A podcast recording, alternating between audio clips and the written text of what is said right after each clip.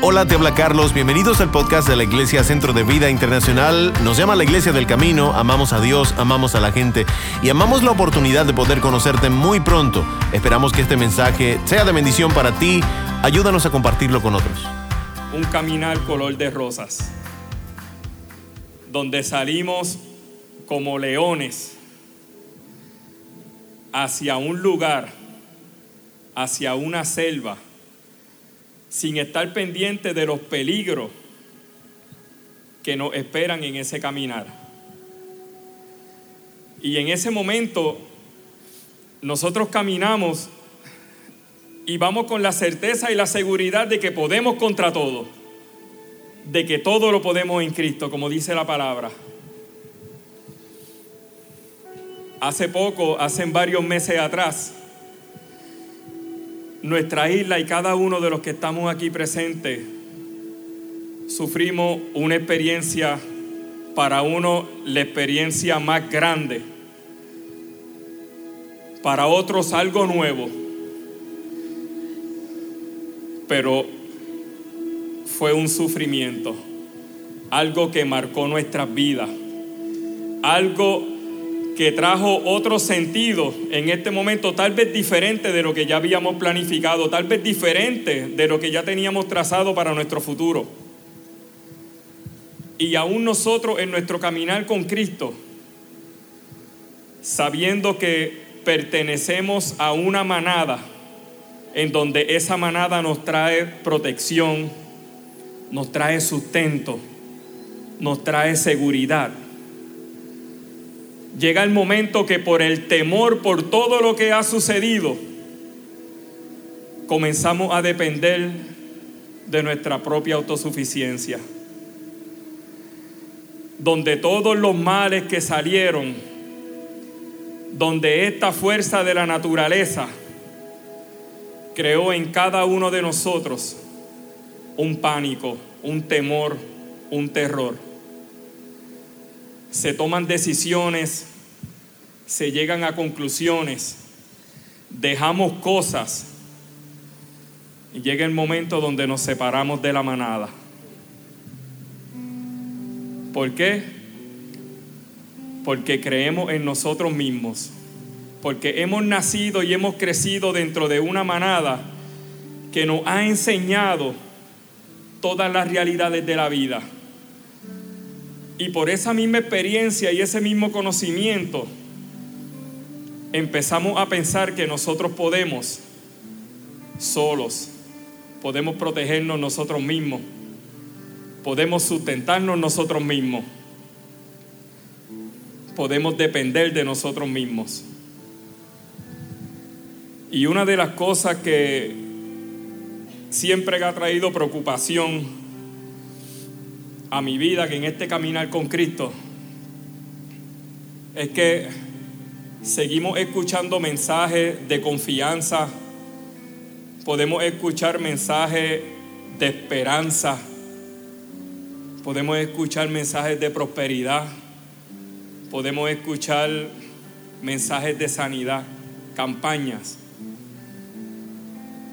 Gente que no se nos olvide que Cristo viene Cristo viene y su venida no está por tardanza.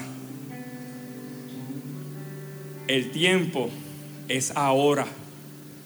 Todas estas cosas que están pasando, ya el Señor nos advirtió de ellas en un momento dado.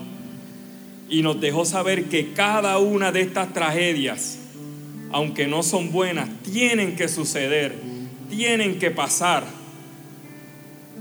Inclusive el Señor nos recomienda que velemos y estemos atentos a cada una de estas cosas porque son señales, son señales que su día está cerca.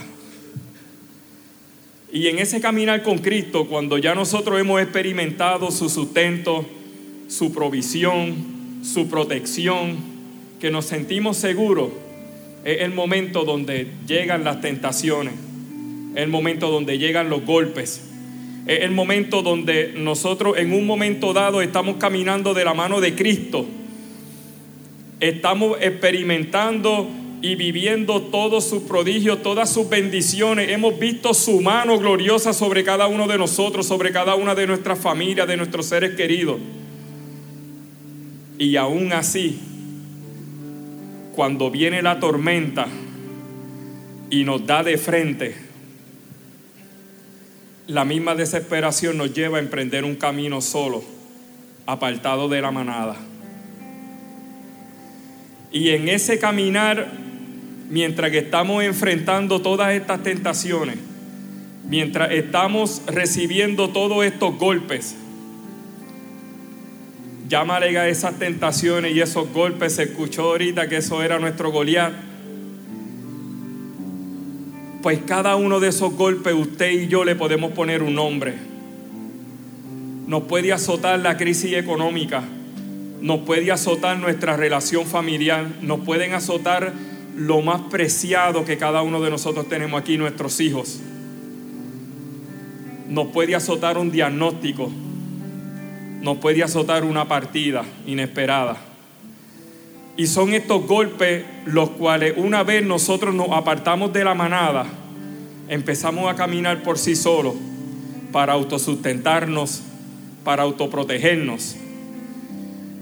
Donde estos golpes mientras más seguimos caminando, más fuertes se sienten.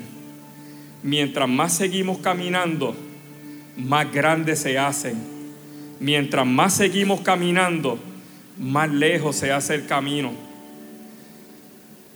Vivimos en una sociedad prácticamente más que religiosa, que se deja llevar por costumbres y tradiciones, donde se nos ha enseñado desde pequeño que simplemente porque una tentación nos golpee en la cara y nos derribe, nos dejan saber que es porque nos apartamos de la presencia de nuestro Señor. Donde una vez nosotros caemos, tiene que ser por algo que nosotros hicimos. Donde una vez nosotros estamos tirados en el piso, llegan entonces las mentiras que comienzan a acusarnos a cada uno de nosotros y se nos olvida de qué lado nosotros pertenecemos. Y esas mentiras siguen cayendo sobre cada uno de nosotros al punto en que se convierten en verdades. Siguen siendo mentiras, pero para nosotros que nos apartamos de la manada, esas mentiras se han convertido en verdades. Y mientras sigue pasando el tiempo, esas mentiras siguen acusándonos, nos siguen dejando saber el por qué nosotros estamos ahí. Ya no hay esperanza. Ya le fallaste a aquel que tú le prometiste que no te iba a separar nunca de él. Ya te apartaste de aquel que dicen que dio su vida por ti, por los tuyos. No le eres fiel. Tus promesas no las cumple. Dice cosas que va a hacer y termina haciendo otras. ¿Crees que Él se va a trepar en una cruz de nuevo y va a morir por ti de nuevo?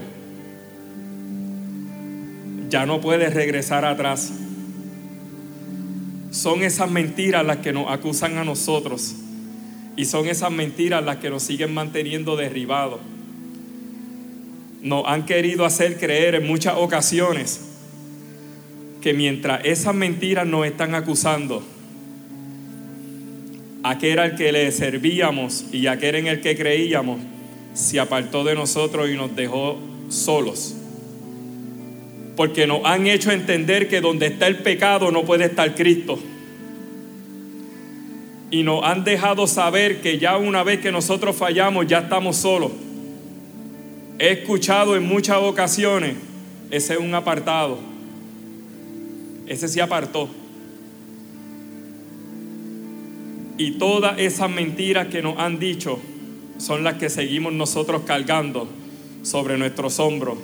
Nos derriban como pudimos ver y no nos dejan levantarnos nosotros solos. La primera nota de vida que quiero que guarden, como dice nuestro pastor, la autosuficiencia sustituye la justicia de Cristo por nuestra propia justicia. Romanos 8, los versículos del 31 al 34, nos dice, ¿qué pues diremos a esto? Si Dios es por nosotros, ¿quién contra nosotros? El que no escatimonia a su propio Hijo, sino que lo entregó por todos nosotros, ¿cómo no nos dará también con Él todas las cosas? ¿Quién acusará a los escogidos de Dios? Dios es el que justifica. ¿Quién es el que condenará? Cristo es el que murió, más aún el que también resucitó, el que además está a la diestra de Dios, el que también intercede por nosotros. Hebreos 10, los versículos del 17 al 18, nos dice, y nunca más me acordaré de sus pecados y maldades. Por lo tanto, si nuestros pecados han sido perdonados, ya no es necesario darle a Dios más ofrendas para que nos perdone. Y primera de Juan capítulo 2, versículo 1, nos dice, mis queridos hijos, les escribo estas cosas para que no pequen, pero si alguno peca, tenemos un abogado que defiende nuestro caso ante el Padre. Es Jesucristo, el que es verdaderamente justo. Estas son las verdades que nos dice su palabra. Estas son las verdades que ya aquel que murió por usted y por mí, por cada uno de nosotros, ya nos dejó plasmados en su palabra. Estas son las verdades que nosotros tenemos que cargar con nosotros, que llevar con nosotros dentro de nuestro corazón en nuestro diario vivir. Para que cuando llegue el tropiezo, cuando llegue esa tentación, cuando nosotros caigamos al piso porque nos derribaron, porque nos separamos por un momento de la manada, cuando lleguen esas mentiras a acusarnos, estas son las verdades que nosotros debemos de acordarnos. Y a cada mentira que venga sobre nosotros, ya nosotros estando en el piso, estas son las verdades que nosotros debemos proclamar y acordarnos.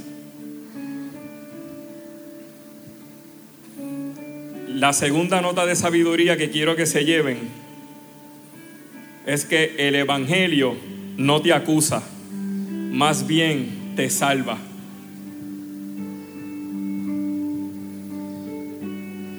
Una vez nosotros caemos, una vez nosotros estamos derribados en el piso, simplemente por nosotros separarnos de aquellos con los que nosotros caminábamos, la vida se nos torna más difícil.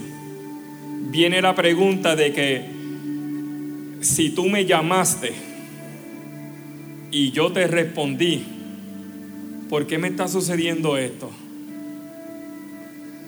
Si tu palabra promete salvación, promete protección, promete sustento, ¿por qué yo estoy experimentando todas estas cosas? Y aprendí en mi corto caminar que llevo en el Evangelio, he aprendido que no hay mejor relato que el de el testimonio propio de uno. Y en mi caminar con Cristo pude experimentar su presencia, su mano sobre mí, su poder sobre mí, sobre los míos. Pude experimentar un cambio que me di cuenta y lo creí porque otros me lo dijeron. Porque para mí me pasaba la vida por el lado, pero yo no me había dado cuenta de que había dejado de ser la criatura que antes era. Salía de mí algo que yo sabía que yo no lo podía producir, porque nunca lo había hecho. Salía de mí un buen obrar, salía de mí el, no desquitarme de las cosas que me hacían. Y era algo que yo luchaba contra mí mismo porque yo me crié y me acostumbré a que todo aquel que abusara de mí, tarde o temprano, yo me la iba a cobrar, yo me la iba a desquitar. Pero ya este deseo ya no nacía en mí. Donde fueron mis hijos a través de mi esposa que le dejaron saber a mi esposa, mami, papi es otra persona, papi es diferente ahora. Y aún sabiendo eso, habiendo experimentado eso, tocó la tentación a mi puerta. Comenzaron los problemas, comenzaron las circunstancias. Llegó un momento donde comenzó la mentira a acusarme y a querer dominar mi vida. Lo que les voy a decir, ustedes no lo van a creer. La mayoría de la casa aquí conocen a mi amada esposa. Y a mi esposa el enemigo vino con esta mentira de decirle, tú no eres lo suficiente mujer para ese hombre que el Señor ha levantado. Donde los papeles se invierten, donde el que estaba sumergido en las drogas, donde el que siempre jangueaba en el punto, donde el que siempre andaba con un alma, porque esa era la protección que yo conocía. Era el hombre excelente, el hombre intachable, y aquella mujer que oró por más de 15 años para que el Señor tocara el corazón de ese hombre, entonces ya no era lo suficiente mujer para ese hombre. Donde comencé a sentir alejanía, comencé a sentir indiferencia. Y cuando yo le pregunto, mi amor, ¿qué te sucede? No sé. Es que ya no me siento igual. Gente, cuando usted oye esas palabras de la persona que usted ama, yo no sé si usted ha experimentado eso en algún momento, pero eso es como un, un nudo. Es como si le cogieran una yen y se la estuvieran pasando por en medio de su corazón donde de momento todo lo que estaba planificado, todo lo que el Señor tenía pactado para tu vida, tú lo ves como que se derrumba al frente tuyo, como que se cae. Y comienzan de nuevo las mentiras del acusador. Le entregaste tu vida al Señor y estás perdiendo tu familia. Y donde en ese momento, mientras el enemigo sigue influyendo todas estas mentiras, sigue diciendo todas estas mentiras. Yo lo que hacía era orar. Inclusive tuve el valor con temor en mi corazón de que contestara lo que yo no quería escuchar, donde yo le dije, mi amor, si de verdad no te sientes cómoda, si de veras ese es tu sentir, no tengas miedo, dímelo, yo me voy. Pero una sola cosa sí te voy a dejar saber. Si me voy, me voy con la seguridad de que no voy a estar solo. Porque aquel que yo le sirvo me prometió que estará conmigo hoy, mañana y siempre. Así que por mí no te preocupes, porque me va a doler, voy a llorar, pero solo no voy a estar. Hubo un silencio y por dentro yo decía, Señor, que no me diga que está bien. Que no me diga que está bien. Al contrario, lo que hizo fue que se me tiró encima, me abrazó y todo comenzó de nuevo. Yo ya tengo conmigo, gloria a Dios. Pero ¿por qué les comparto esto? ¿Por qué les comparto esto? Porque en nuestro caminar con Cristo nos va a llegar tribulación vamos a experimentar necesidad, vamos a experimentar el dolor. Todos los apóstoles, excepto uno, todos experimentaron la muerte, todos experimentaron persecución y todos, excepto uno, no murió siendo mártir, pero prácticamente yo diría que murió, sea, porque lo, o sea, una caldera de aceite ardiendo, que te la tiren por encima, son pocos los que viven esto para contarlo. Pero todos experimentaron ese dolor. Y como nosotros pudimos ver en esta dramatización pequeña, nuestro caminar con Cristo puede comenzar como un color de rosa. Pero cuando vengan los problemas que nos empiecen a acechar, nos tumben, nos azoten, no podemos creer todas esas mentiras que el acusador va a empezar a levantar contra nosotros. Esto me lleva a una un programa que vi hace años atrás. A mí me gustan mucho los, documentales, sean tanto de el, eh, social, de animales. En esta ocasión estaba viendo National Geographic y estaban hablando sobre los elefantes. Ya nosotros hemos mencionado aquí ese, ese animal. El pastor ha dejado saber cómo un animal tan grande eh, poniéndole una, una soguita que para nosotros puede ser un hilito, con una estaquita nada más puesta en la tierra, ese elefante no se puede mover de ahí.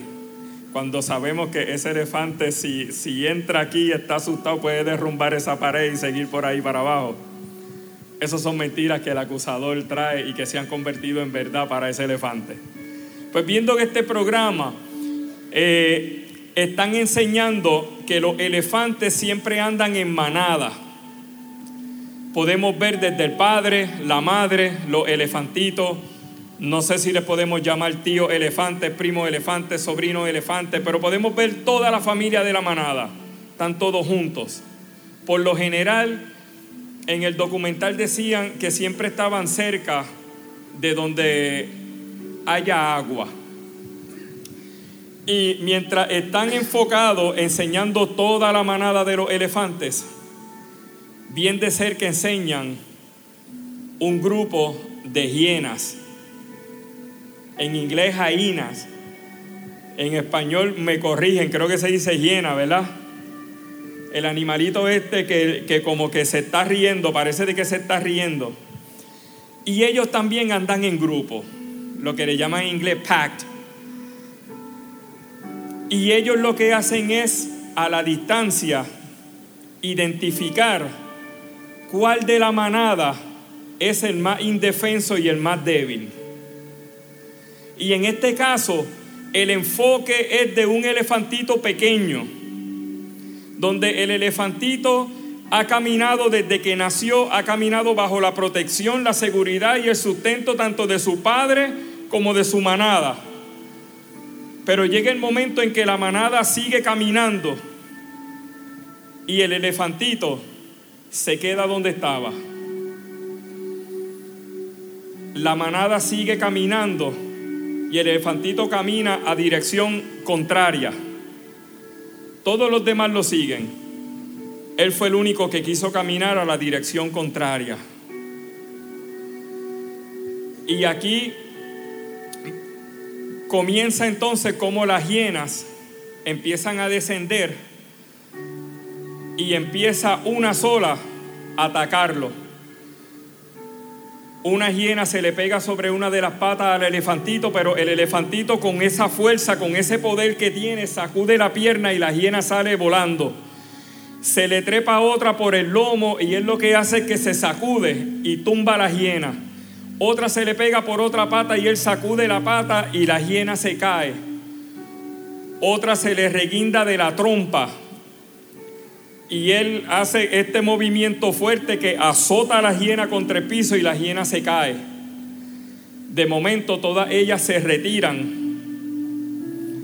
y el elefante lo que hace es que le hace frente. Se pone como en, en esta posición de que, ok, zumba zumba que te estoy esperando. Pero ¿qué sucede? Vienen todas en golpe y le brincan encima al mismo tiempo. El elefantito se cae y el elefantito estando en el piso recibiendo todo el ataque de esa hiena, mordiéndolo por todos lados, le tienen las piernas prácticamente atadas, el elefantito no se puede mover. Y él en ese intento de poder escapar, de poder salir, cuando ya las hienas son las que la cubren, se levanta su trompa y la trompa emite este único sonido, este único ruido, que la tierra comienza a temblar. Y cuando la tierra comienza a temblar, las hienas paran el ataque, se quedan pendientes, de momento notan que la tierra tiembla más. Y el elefantito no para, la trompa erizada sigue el grito y la tierra sigue temblando más al momento en donde tumba las hienas que ya están encima del elefantito y las hienas solas salen corriendo. ¿Usted sabe qué era? Que papá venía con toda la manada al rescate de su hijo, que se acordó de todas las promesas que su padre le había dicho y levantó un clamor clamando por aquel que es el único que puede venir a rescatarlo y a salvarlo y a restituirle de nuevo seguridad, sustento. El Padre vino rápido a respuesta de ese clamor. Y todo el enemigo, todos esos ataques del enemigo, al instante cayeron y se fueron. Se ve en el documental que el padre del elefante cuando llega, lo que hace es que separa, abre las cuatro patas y se para sobre el elefantito que está postrado en el piso.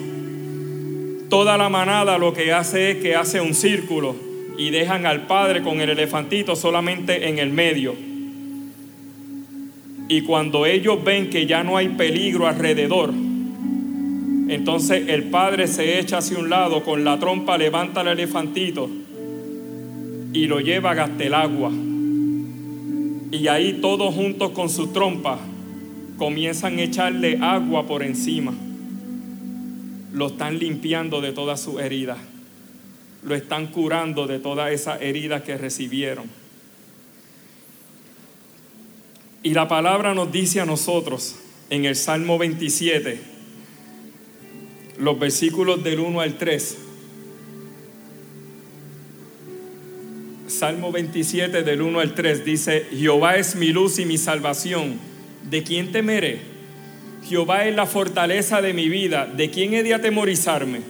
Cuando se juntaron contra mí los malignos, mis angustiadores y mis enemigos, para comer mis carnes, ellos tropezaron y cayeron. Aunque un ejército acampe contra mí, no temerá mi corazón aunque contra mí se levante guerra, yo estaré confiado.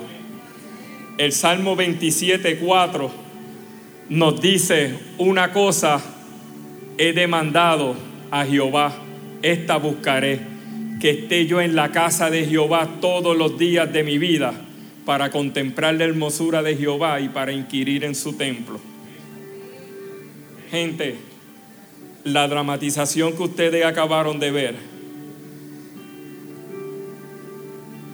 Y esta corta historia del pequeño elefante es similar a la parábola del hijo pródigo, donde nació y se crió, donde tenía protección y sustento, donde tenía seguridad. Se apartó de la manada, luchó contra todas las adversidades, pero no pudo solo. Clamó al Padre y cuando llega, el padre no se había alejado, el padre salió. Dice la, palabra que no es el hijo el que encuentra al padre, sino que en el caminar, en ese regreso, el padre identifica a su hijo de la distancia y sale a correr a abrazar a su hijo. No lo condena, sino que simplemente lo restituye y le vuelve a dar el mismo lugar que siempre su hijo había tenido. Podemos escuchar estas dos historias también en la parábola de la oveja perdida. La oveja es un animal torpe y pierde el, sentido de, la distancia, una vez se separa mucho de, de su redil, no encuentra el camino por sí sola. Y el pastor lo que hace es que asegura las 99 y sale en busca de esa que se había apartado de redil. Y dice la palabra que cuando la encuentra, no la acusa, no la regaña, no la condena, sino que lo primero que hace es abrazarla, besarla, la limpia, sana sus heridas, la toma en sus brazos y la regresa de nuevo al redir, al lugar donde tiene protección, sustento y seguridad. Nosotros en la vida, gente, vamos a experimentar todas esas cosas. Tal vez a lo mejor usted en este momento esté pasando por una de ellas. Tal vez a lo mejor usted tomó la decisión ya de seguir a Cristo. Sin embargo, la tribulación vino a tocar a su puerta. Y el cantazo ha sido tan fuerte que lo ha derribado. Y esas mentiras de ese acusador han comenzado a dejarle saber que ya no hay motivo del por qué levantarse y por qué seguir. Porque aquel que te prometió seguridad no te la pudo dar. Mira dónde estás. Y a lo mejor en este momento, con ese diagnóstico que has recibido, con ese trabajo que perdiste, con todas las deudas cayéndote encima, hay familias que lo perdieron todo con este evento que nos azotó. Hay familias que se están levantando poco a poco y saben de lo que van a comer hoy, pero no saben de lo que van a poder comer mañana. Nos levantamos cada día con el reloj despertador sonándonos al lado, sin nosotros saber que cuando lleguemos a nuestro trabajo vamos a tener trabajo que no lo vamos a tener. Tengo muchos compañeros. De aquí de la casa habían dos que se levantan, se visten, van para su trabajo para que cuando lleguen encuentran puertas cerradas y una notificación que no tienen empleo. Conozco personas que se estaban riendo conmigo hace dos días y hoy me escriben ora por mí, tengo cáncer. Donde pude hablar con dos o tres personas hace un mes atrás, todo estaba de lo más bien y le pregunto, ¿y cómo está fulano? Fulano murió.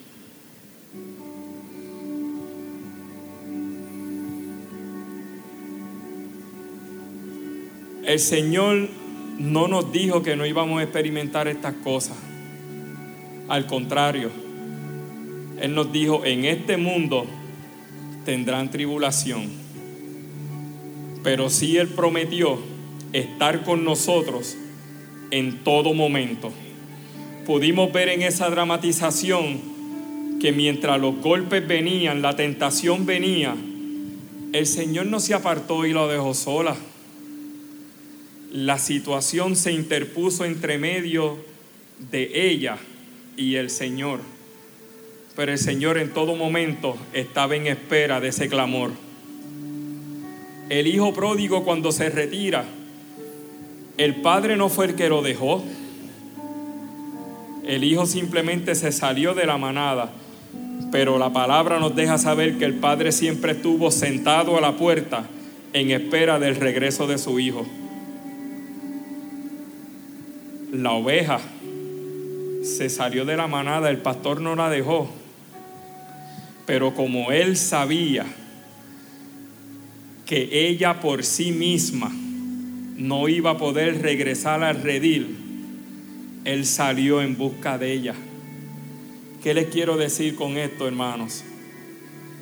Que una vez usted haya tomado la decisión una vez usted ha decidido creer en Cristo y seguirle a Él, una vez que usted lo ha hecho su único Señor y Salvador, una vez que usted ha reconocido que Él murió en la cruz, resucitó y hoy vive y va a venir a buscarte.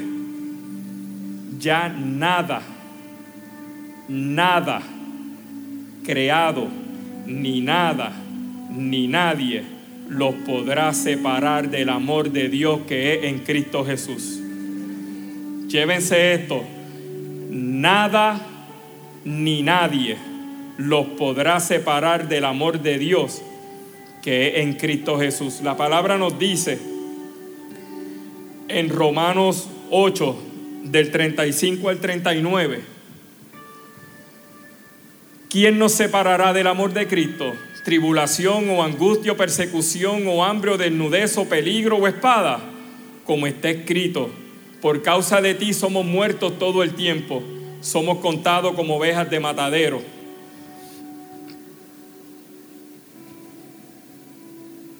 Juan, eh, para, perdón, sigue. Romanos, Romanos, dice, ante, antes en todas estas cosas somos más que vencedores por medio de aquel que nos amó, por lo cual estoy seguro de que ni la muerte ni la vida, ni ángeles, ni principados, ni potestades, ni lo presente, ni lo porvenir, ni lo alto, ni lo profundo, ni ninguna otra cosa creada nos podrá separar del amor de Dios que es en Cristo Jesús, Señor nuestro. Juan 10, los versículos del 27 al 30 dice, mis seguidores me conocen y yo también los conozco a ellos. Son como las ovejas que reconocen la voz de su pastor y él las conoce a ella. Mis seguidores me obedecen y yo les doy vida eterna. Nadie me los quitará Dios mi Padre me los ha dado, el más poderoso que todos, y nadie puede quitárselos, mi Padre y yo. Uno, somos uno solo. ¿Qué les quiero decir hoy, iglesia?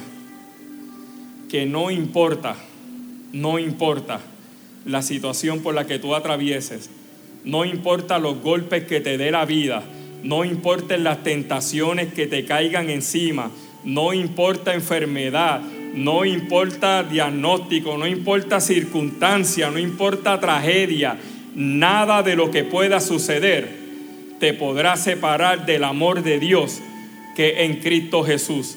Eso es una promesa, eso es una verdad. El Señor no es hombre para mentir. El Señor nos ha dejado saber estas cosas y por eso se las estoy mencionando para que cada vez que caigan en esa angustia, cada vez que estén acechados por estas tentaciones, cada vez que vengan estos golpes, cada vez que se levante un acusador a acusarlo ustedes, ustedes tengan la certeza y la firmeza y la seguridad de que ya no hay nadie que los pueda acusar porque a través de su sangre ya hemos sido justificados porque el único que nos puede acusar se sienta a la diestra del Padre y está fungiendo como abogado protector de cada uno de nosotros. Porque aquellos que vienen a arrebatarle su vida, ya el Señor nos dijo en su palabra que usted le fue dado por su Padre y Él los tiene aguantados de su mano y nadie ni nadie se los podrá arrebatar de la mano. nada ni nadie nos podrá separar del amor de Dios que es en Cristo Jesús. Así que no importa religiosidad, no importa cultura, no importa costumbre. Tenemos muchas denominaciones, tenemos muchas iglesias. De hecho, Puerto Rico en el mundo está catalogado como el país donde más iglesias hay, sacándolo por, por, cuánto mide. Cada iglesia tiene una costumbre, tienen una tradición. Y usted cuando salga por esa puerta, usted va a escuchar diferentes cosas. Usted va a escuchar diferentes doctrinas, diferentes mensajes. Pero el Señor le ha dejado saber hoy a través de este humilde servidor que ya usted ha sido justificado. Ya usted no hay nadie que se levante para poder acusarlo. Nos emociona mucho que haya estado conectado o conectada a nuestra familia hoy. Por favor, si este mensaje fue de bendición para usted, escríbanos a cualquiera de nuestras redes sociales, búsquenos como Centro de Vida Internacional. Esperamos conocerle muy pronto. Bendiciones.